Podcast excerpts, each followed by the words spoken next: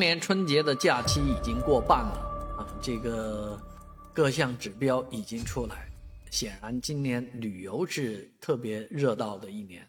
啊，特别是国内游。国内游当中呢，上海游也是春节最引人注目的一环啊。今年上海四天里面接待的游客总量达到八百六十多万，这个人数已经是上海常住人口的三分之一。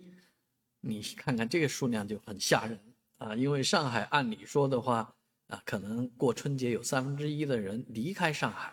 而从全国各地呢，这三分之一又涌入进来，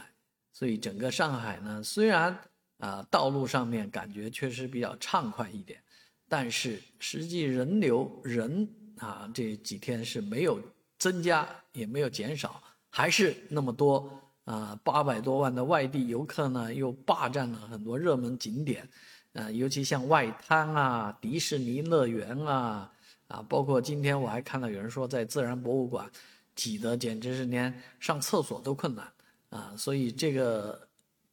春节假期上海成为最大的赢家，而之前呢，全国各地的文旅都非常的卷，啊，各个文旅局局长都亲自去。撸起袖子上卷卷起袖子上上阵啊！那每个人都卖力的这个推销自己的城市，而上海的文旅局局长一直都没有出来，所以有网友一直在喊：“上海出来一下，上海局长出来一下啊！”当然，上海局的局长已经当电视台兼了一个电视台的台长去了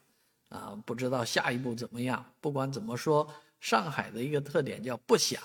啊，反正不响。不想呢，但是，呃，闷声发大财。